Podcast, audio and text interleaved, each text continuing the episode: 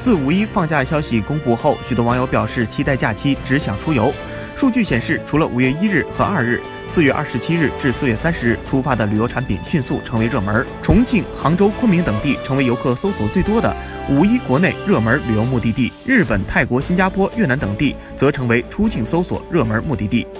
业内人士预测，今年的五一假期，全国将有一点五亿人次旅游，将迎来中短途旅游市场的旺盛，特别是赏花游、自驾游、红色旅游等形式将迎来高峰。同时，短期内旅游市场价格也会有一定程度的提高，杭州、成都等热门目的地将面临高客流考验。